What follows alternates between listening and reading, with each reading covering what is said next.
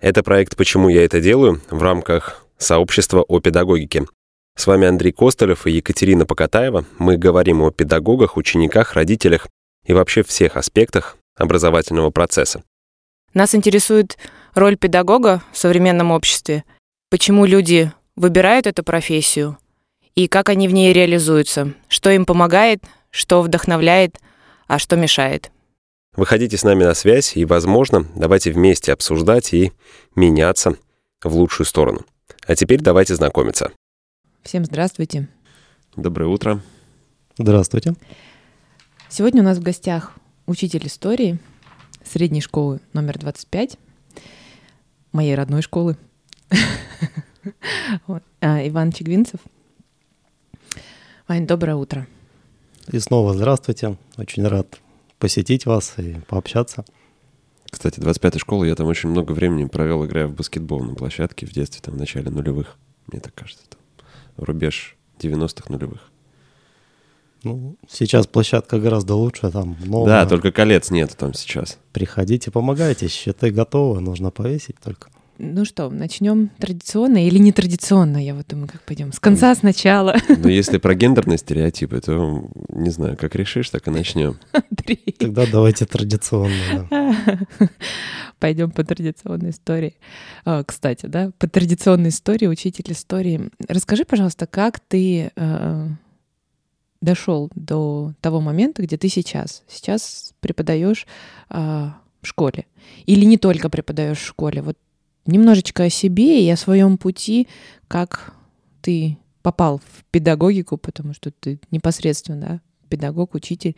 Это твоя такая ну, основная деятельность сейчас. Да, вообще история очень долгая. Я постараюсь кратко как-то это описать. Э, с детства я мечтал стать военным. Причем э, военным, ну, действительно таким прям военным-военным. Мечтал поступать в воздушно-десантное училище – по состоянию здоровья, по зрению меня туда не взяли. Э, я пробовал поступить э, в военную инженерно-космическую академию имени Можайского в Питере.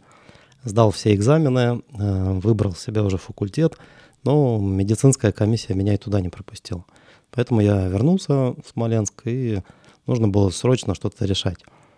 Ну и поскольку после неудавшейся офицерской карьеры срочную службу особо служить не хотелось, я решил поступать э, в университет.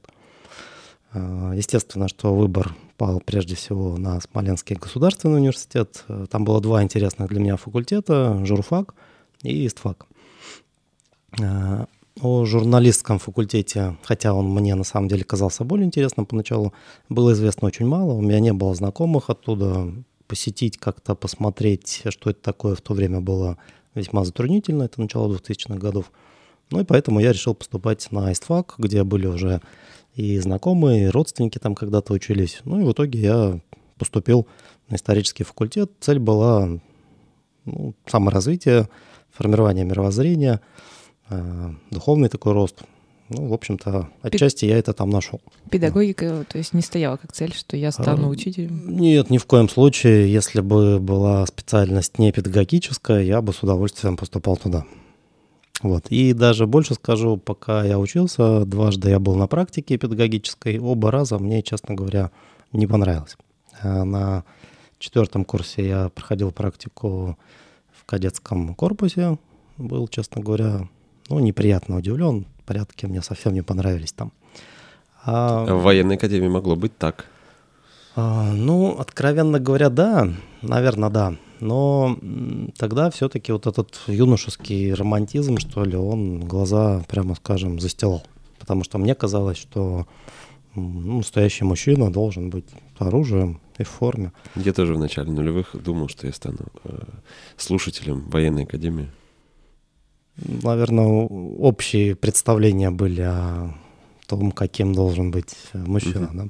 Ну, да. да. Ну и, в общем, уже когда на пятом курсе я побывал в 28-й школе на практике, ну как-то улучшилось общее впечатление, поскольку все-таки это обычная школа такая была, средняя, а, без э, вот этих порядков, ну, около тюремных, так скажем. Вот. Но в любом случае после университета я, конечно, не пошел а, работать э, по специальности. В то время я уже занимался предпринимательством в сфере отделки и думал, что вот это будущее. То есть, в принципе, мне было интересно, это было достаточно прибыльно и все устраивало. Затем в 2009 году бомбанул кризис экономический, объем строительства и отделки сократился. Работа была, но уже не такая прибыльная, не такая непыльная, будем прямо говорить. Поэтому, э, собственно, стал рассматривать другие варианты. Ну и, откровенно говоря, к этому времени я немножко подустал. Э, в смысле от выполнения не очень осмысленной Интересная задача, да? Да, может быть, вот одно и то же, это уже надоело.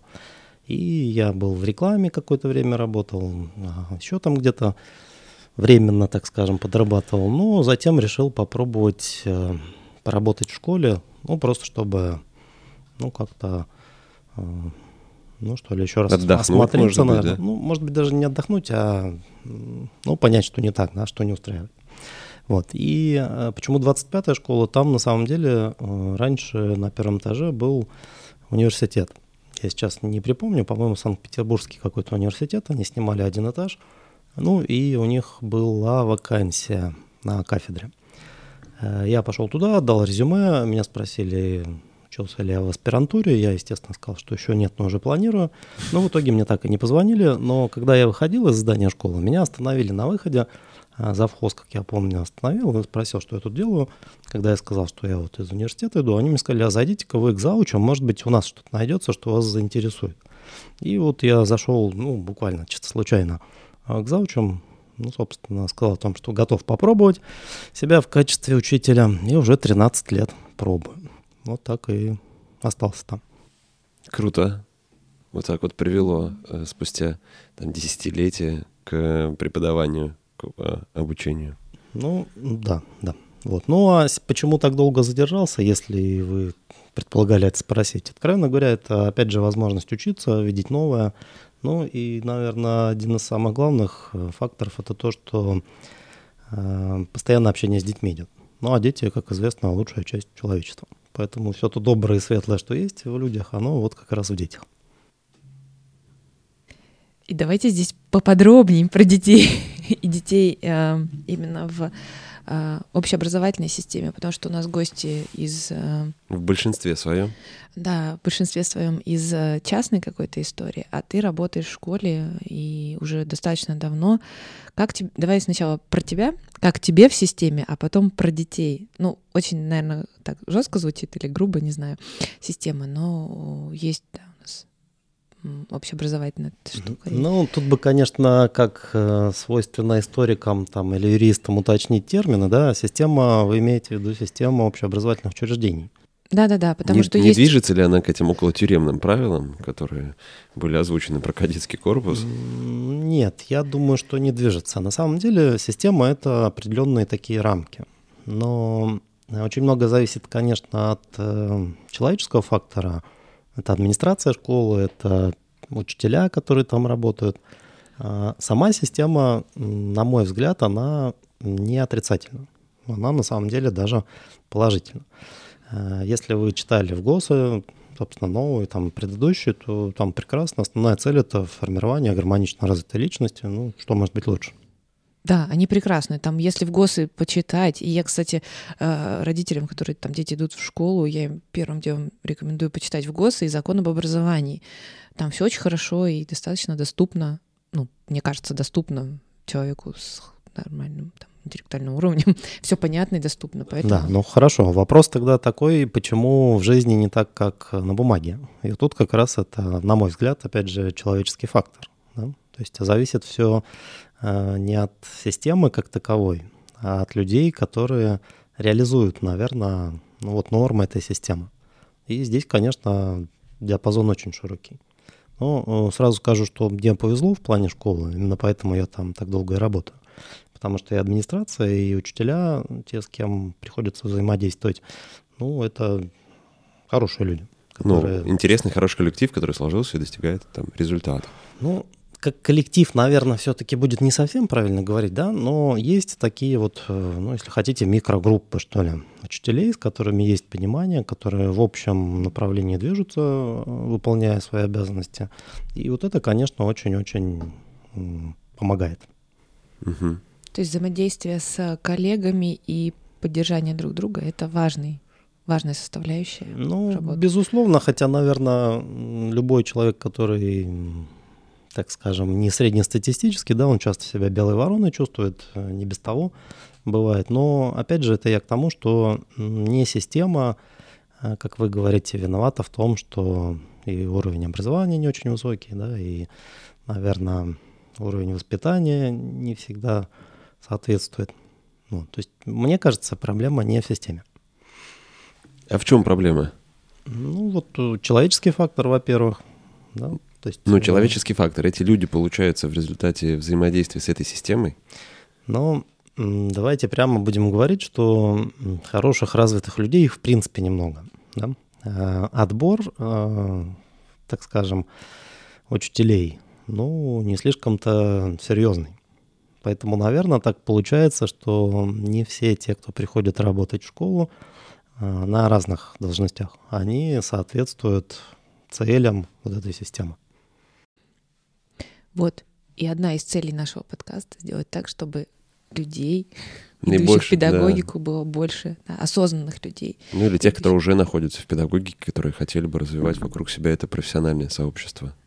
Поэтому, Вань, если можешь, поделись, пожалуйста, э, своими, да, ну, один из таких э, советов или э, способов или поддерживающих да, вещей, которые э, есть в системе, ты уже сказал, что это вот люди, которые, да, и микрогруппа, микро такая. А что, что еще тебе помогает э, реализовываться? как хорошему специалисту, как классному педагогу. Ну, опять же, нельзя говорить, что вот э, моя там манера учения, преподавания, она всем нравится. Да? Многие дети недовольны потому что а, далеко не все готовы трудиться, получая образование. И если я что-то требую в соответствии с программой, это далеко не всем нравится. С другой стороны, есть учителя, которые особо не требуют, но зато они очень нравятся детям. Пришли, приятно провели время, ну, разошлись на уроке. Образование, конечно, при этом, прямо скажем, качество образования не сильно высокое, если оно вообще есть, но зато хорошие отношения. Поэтому, наверное, нужна какая-то золотая середина, что ли. Угу. Но мне золотой середины находить обычно не удается. Поэтому насчет того, что какие-то способы тайны или секреты, я вынужден вас э, разочаровать. Нет таких в современном мире, открытом мире э, информации, знаний и готовности людей контактировать друг с другом, вот этот нетворкинг, модное слово там, внутрипрофессиональное какое-то э, общение, содействие, обмен, обмен лучшими практиками, это же мощнейший инструмент развития даже иногда и не в формальном, э, в неформальном формате, да. Не то чтобы иногда... Игры в волейбол, например, да. или какого-то там э, взаимодействия, бывает это тоже полезно и продуктивно. Вот, кстати, да, возвращаясь к спорту, я, поиграв э, с человеком в баскетбол или в настольный теннис, я могу многое о нем сказать. Очень многое о том, как он мыслит, там, к чему он готов, не готов он там достигать и так далее. Вот э, как... Ладно, давай про нетворкинг, про вот это взаимодействие. Ну да, скорее даже про то, почему его часто нет. Э, во-первых, обычно есть большая разница в возрасте. И те учителя, о которых я говорю, ну это, как правило, такие Э, около классические советские учителя. Ясно, что они уже по э, состоянию здоровья, что ли, часто спортом заниматься активным не могут. Во-вторых, это, конечно, проблема свободного времени, потому что после уже работы, ну, как-то вот встречаться, общаться, ну, разве что на выходных, и то эти выходные чаще всего люди посвящают семье, потому что э, работа в школе отнимает очень много времени. И Э, как-то вот свободное время, которое можно было бы проводить э, с кем-то, да, его часто просто нет. Вот это вот еще одна проблема. Ну, а в принципе обмены практиками, ну вот, ну, допустим, я конкретно говорю вот о себе, да, там у меня есть взаимопонимание с учителями химии, например, физики, и понятно, что история, физика и химия таких общих манер преподавания не так уж много, наверное, будет содержать, слишком разные темы, слишком разные науки. Конечно, общие подходы, общие принципы, и мы поэтому, наверное, друг друга и понимаем более-менее. Но это очень непросто. Какие-то выработать подходы общие во всем. Я просто веду к тому, что ты как единица в образовательном процессе или в каком-то производственном процессе, ты же можешь инициировать и создавать, э, заряжать. Тут даже больше не про э, для меня вопрос больше не в обмене даже какими-то методологиями или подходами к преподаванию, обучению, а скорее даже к трансляции себя как преподавателя в текущей действительности. В том, что запросы к педагогу лично у меня, да, высокие, но у меня точно такие же высокие запросы, Катя не даст соврать, там, к моим детям, к, к самому себе. Эм, ну, то есть э, ты как осознанный, э, думающий, современный молодой педагог, ты же можешь и тех, грубо говоря, заводить, там, теребить, не знаю, чтобы они а тоже можешь хотели. Ли? Вот меня... И зачем, да, вот в чем вопрос. Чтобы, чтобы в пределах школы, например, э, трудового коллектива, такими терминами будем изъясняться, тебе было там комфортно не только с, с физиком и с химиком, но еще с трудовиком, физруком, литературой и заучем по внеучебной работе? Ну, вопрос энергии, да. Так энергия идет, как мне кажется, в созидательное русло то, что я сам делаю, а так приходится тратить энергию и на других людей, ну, которые вовсе не обязательно начнут что-то там менять в своей жизни, и при этом я потеряю эту энергию, которую мог бы сам э, вложить, ну, как мне кажется, с пользой. Угу. Ну вот, к примеру, я руководитель ОМО историков, у нас четыре человека. А, вот если говорить о спорте, то ни с кем, к сожалению, из этих троих оставшихся я а, не встречаюсь. Просто потому, что они ну, не занимаются спортом. Хотя все трое моложе меня, причем заметно моложе. Но тем не менее. Общий язык какой-то, ну да, мы находим общий язык, если возникает... Ну, чатик в Телеграме есть? Ситуацию, да, конечно, все mm. есть. Если возникают какие-то ситуации такие сложные, да, то мы обсуждаем их, находим какой-то выход, я думаю, что компромиссный и результативный, но вот такого личностного э, взаимодействия, ну, к сожалению, не сложилось. Ну а ты как считаешь, э, личность-личность, человек-человек, это взаимодействие, оно созидательно сказывается на общественных процессах, на производственных процессах, на личностных процессах? Обучение, ну то есть обучение человек-человек. Не руководитель я забыл, как ты назвал, не, не руководитель бригады историков, да? Методическое объединение. Да, методического объединения. А вот человек-человек. Ну, опять же, от людей зависит. Э, ну, условно говоря, если два лентяя будут общаться и выдумывать варианты, как не работать, у них что-то получится в итоге, правильно? Ну да. Поэтому зависит, наверное, от установок, целей вот этих двух личностей. И тут нужно смотреть на конкретный пример. И еще раз, да, чтобы как-то зафиналить, это ты говоришь про зачем ли стоит. А вот как тебе кажется, если бы эта история была ты говорил, что вот один человек может, да, запустить эту энергию. Ты говоришь, что ты сложно утыкаешься в это. А если бы, э, предположим, что у школы, а, у руководства, да, вдруг возник такой запрос и, и потребность э, собирать людей и давать им эти возможности пообщаться, пускай неформально или формально в рамках каких-то вот таких э, модное сейчас тоже слово скажу, трансдисциплинарных уроков или вот такой вот истории. Как ты думаешь, было бы это полезно, если бы ты оттуда спускалась? Ну, насчет э, междисциплинарных уроков, у меня есть э, такой очень маленький опыт. Еще когда я учился в школе, у нас проводили э, урок, эм, так скажем, физики и литературы. Неожиданное сочетание, но да, это был урок. И, откровенно говоря, из литературы там было художественное творчество, ну, будем так говорить, людей, которые совершали в том числе и физические открытия. И, что интересно, описание физических открытий в литературе. Ну, такое взаимовыгодное условно сотрудничество. Но это очень сложно. Да? Это, наверное, огромный труд учителей, которые это организуют.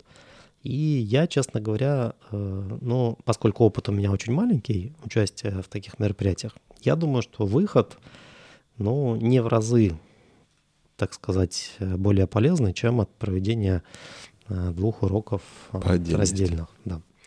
Может быть, повторюсь, из-за того, что ну, у меня такой опыт небольшой, скорее всего, потому. Но лично организатора, опыта организатора таких уроков у меня нет, я был участником. Э, почему сейчас это не практикуется? Ну, во-первых, сложно изменить программу, это как-то надо подгонять друг под друга. Ну, это, опять же, должна быть инициатива учителей, а у них вопрос, а зачем, да, что они от этого, собственно, получат. И, опять же, вопрос в результативности. Вот. Ну, тебе, как участнику э, вот этого процесса с той стороны, э, интересно было или вот мне было интересно, конечно, но учитывая, что урок проходил совмещенный, пришлось учителям собрать в одном кабинете два класса. Мы сидели угу. буквально друг на друге практически, да. Э, я попал там где-то в последний ряд приблизительно. Э, ну, было слышно местами, да, поскольку там 90-е годы, сами понимаете, ни проекторов, ни колонок, ничего не было, то, в общем-то, э, урок прошел в такой сдержанной, оптимистичной обстановке. Мы старались никому не мешать, чтобы не попасть под наказание.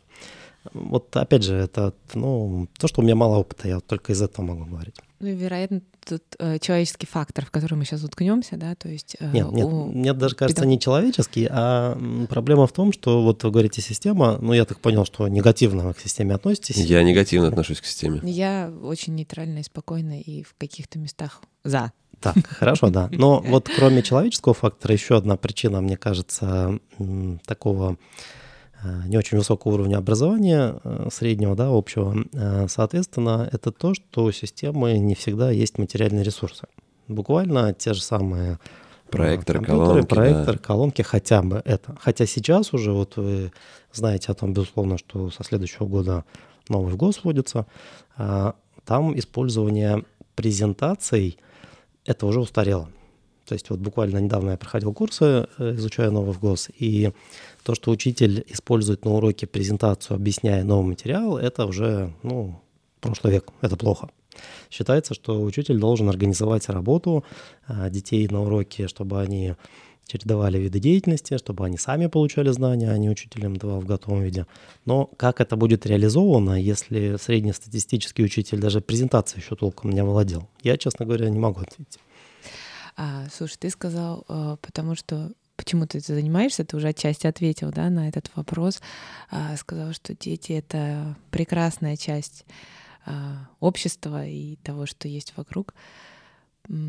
Как тебе вообще с детьми? Ты, и ты тоже сказал, что не всем нравишься. Вот как здесь находишь ты золотую середину какую-то или для себя как какой-то выбрал ты а, путь и позицию общения с детьми? Ну, у меня тоже такой, как это, субъективный взгляд. Э, так сложилось, что я пришел в школу не с сентября, а как раз с весны. Ну, так получилось, что мне предложили вот апрель как раз, апрель и май, я работал организатором мероприятий. То есть изначально я себя в школе осознал, увидел как, э, так скажем, э, организатор различных творческих мероприятий. И э, на протяжении вот всех своих лет работы я совмещаю деятельность учителя и вот, вот этого организатора.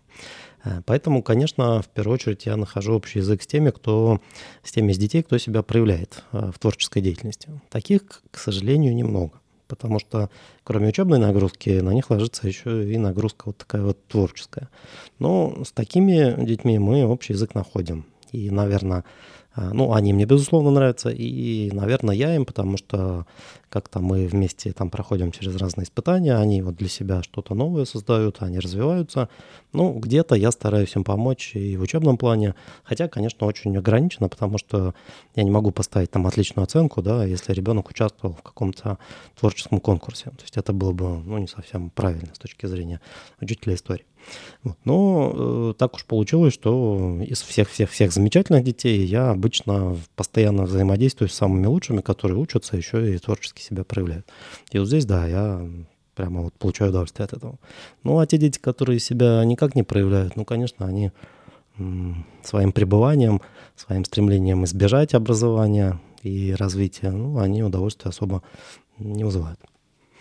Такие тоже есть, к сожалению. Хотя со многими двоечниками, которые вот чудом получили аттестат, мы, например, играя в футбол там или еще где-то встречаясь. Вот спортом-то все-таки занимается, ну? Нормально мы с ними общаемся. Многие, в общем, здороваются и как-то, в общем, тоже, хотя я там и двойки им стоял, много зла в жизни причинил. Ну, наверное, это то... Э, смотри, ты так интересно про это говоришь, и я с тобой здесь разделю позицию о том, что это выбор э, и ребенка тоже, да, как относиться к учебе, как себя в этом процессе э, реализовывать, да. Мы вроде про педагогику говорим про педагогов, иногда про родителей мы заходим, да, и про взрослых но э, детская составляющая в этом процессе, она тоже очень важна, и когда уже там, ну, не берем, допустим, даже начальную школу, хотя, мне кажется, там тоже дети бывают очень осознанными и э, взвешенно подходят, да, к процессу своего образования, и у меня есть кейсы, там, примеры детей, там, семилетние, которые хотят э, стать э, сейчас я даже не выговорю э, профессию, которую девочка там выбрала, и она идет и ей понимает, и причем она получает от этого удовольствие, да, то есть для нее это не напряг. Ну, я в началку лишний раз стараюсь не заходить, потому что там элементарно могут затоптать, сбить с ног. В общем, это особенно на перемене это опасно для жизни. Поэтому я вот в среднем и старшем звене, ну, сейчас только в старшем в этом году, вот, ну, вообще опыт среднего и старшего звена у меня работы в этих звеньях. Угу. Ну, а есть опыт, да, вот если среднее звено, там, помладше школу, там есть осознанные дети, которые прям понимают, что пришли в школу. Не то, что там вот, зубрить-зубрить, а они да, включаются да. в процесс и знают, что мне, мне это надо. В каждом классе такие есть. И даже вот если говорить о там, различных творческих мероприятиях, э, например, мы, наверное, лет пять назад э, победили в областном конкурсе, назывался он что-то в духе там сокровищница музея. В общем, мы представляли школьный музей. И э, наша команда из всей области была самая младшая, это были восьмые классы, четыре человека. Э, они создали презентацию, они рассказали о музее, и вот даже при том, что там выступали старшеклассники вместе с, с своими там учителями, вот э, там единогласно нам э, жюри отдало первое место, похвалили их, хотя, повторюсь, они были самые вот маленькие. Ну и сейчас они, я надеюсь, себя проявляют в разных сферах, хотя, конечно, жизнь у каждого по-разному складывается, и часто те, кто в школе был открытый, интересующийся, ну, из родителей, либо окружения, а потом что-то их ломает, э, надрывает, и в итоге они уже себя так активно не проявляют. Но бывает всякое. Ваня, скажи, пожалуйста, в чем ты видишь миссию учителя? Ну, миссию uh, Mission Impossible или, или possible, миссию possible. христианского? As possible там. as you can. Просто вот слово «миссия», оно немножко вызывает э, вопросы, ну вот в каком контексте это слово используется. Для тебя в чем задача, роль, цель, э, путь педагога? Я ну, не знаю. Задача вот... описана просто, да, дать детям образование. Как это сделать? Э, вопрос... Хорошо, как ты трактуешь ту задачу, которая описана? Хорошо, я должен регулярно приходить на уроки, ну, собственно, постараться детей заинтересовать изучаемыми темами и постараться их познакомить с различными взглядами, ну, будем так говорить, представлениями различных исторических событий. Это если об истории говорить. То есть э, я им должен ну, помочь сформировать свое мировоззрение как э, личности. Мне кажется, то, что он сказал последнее, самое важное. Ну, вы спросили, в чем задача учителя. Вот она такая есть. История должна ответить на три второстепенных вопроса. Что, где и когда. Ну, и самый главный вопрос, почему что-то произошло. Хорошо. И тогда, если в двух или в трех словах, почему ты это делаешь? Мне интересно. Я сам учусь. Я всю свою жизнь э, ну, люблю учиться, хотя в школе я этого не любил делать. Я читал книги, будем так говорить, не относящиеся к школьной программе, но в какой-то момент э, заинтересовался историей, и тут отец помог под угрозой расправы, но это шутка, конечно, но тем не менее мы вместе изучали с ним реформы Петра Первого. После этого как-то более-менее э, стал обращать внимание не только на художественную литературу, но и на школьную. Поэтому мне интересно, я сам развиваюсь э, в процессе своей деятельности и стараюсь помочь развиваться детям. Отлично. Хороший ответ. Ну, это вырежи, пожалуйста, про хороший ответ. За кадром в самом начале мы коснулись того, что сегодня 1 мая, какой-то светлый, наверное, праздник э, мира и труда. Я хочу тебя поблагодарить за то, что ты сфокусировался на этом, о том, что э, праздничный сегодня день, наверное, для многих. Не знаю, когда вы это услышите.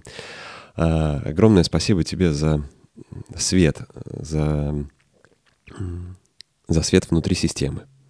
Я вот так скажу.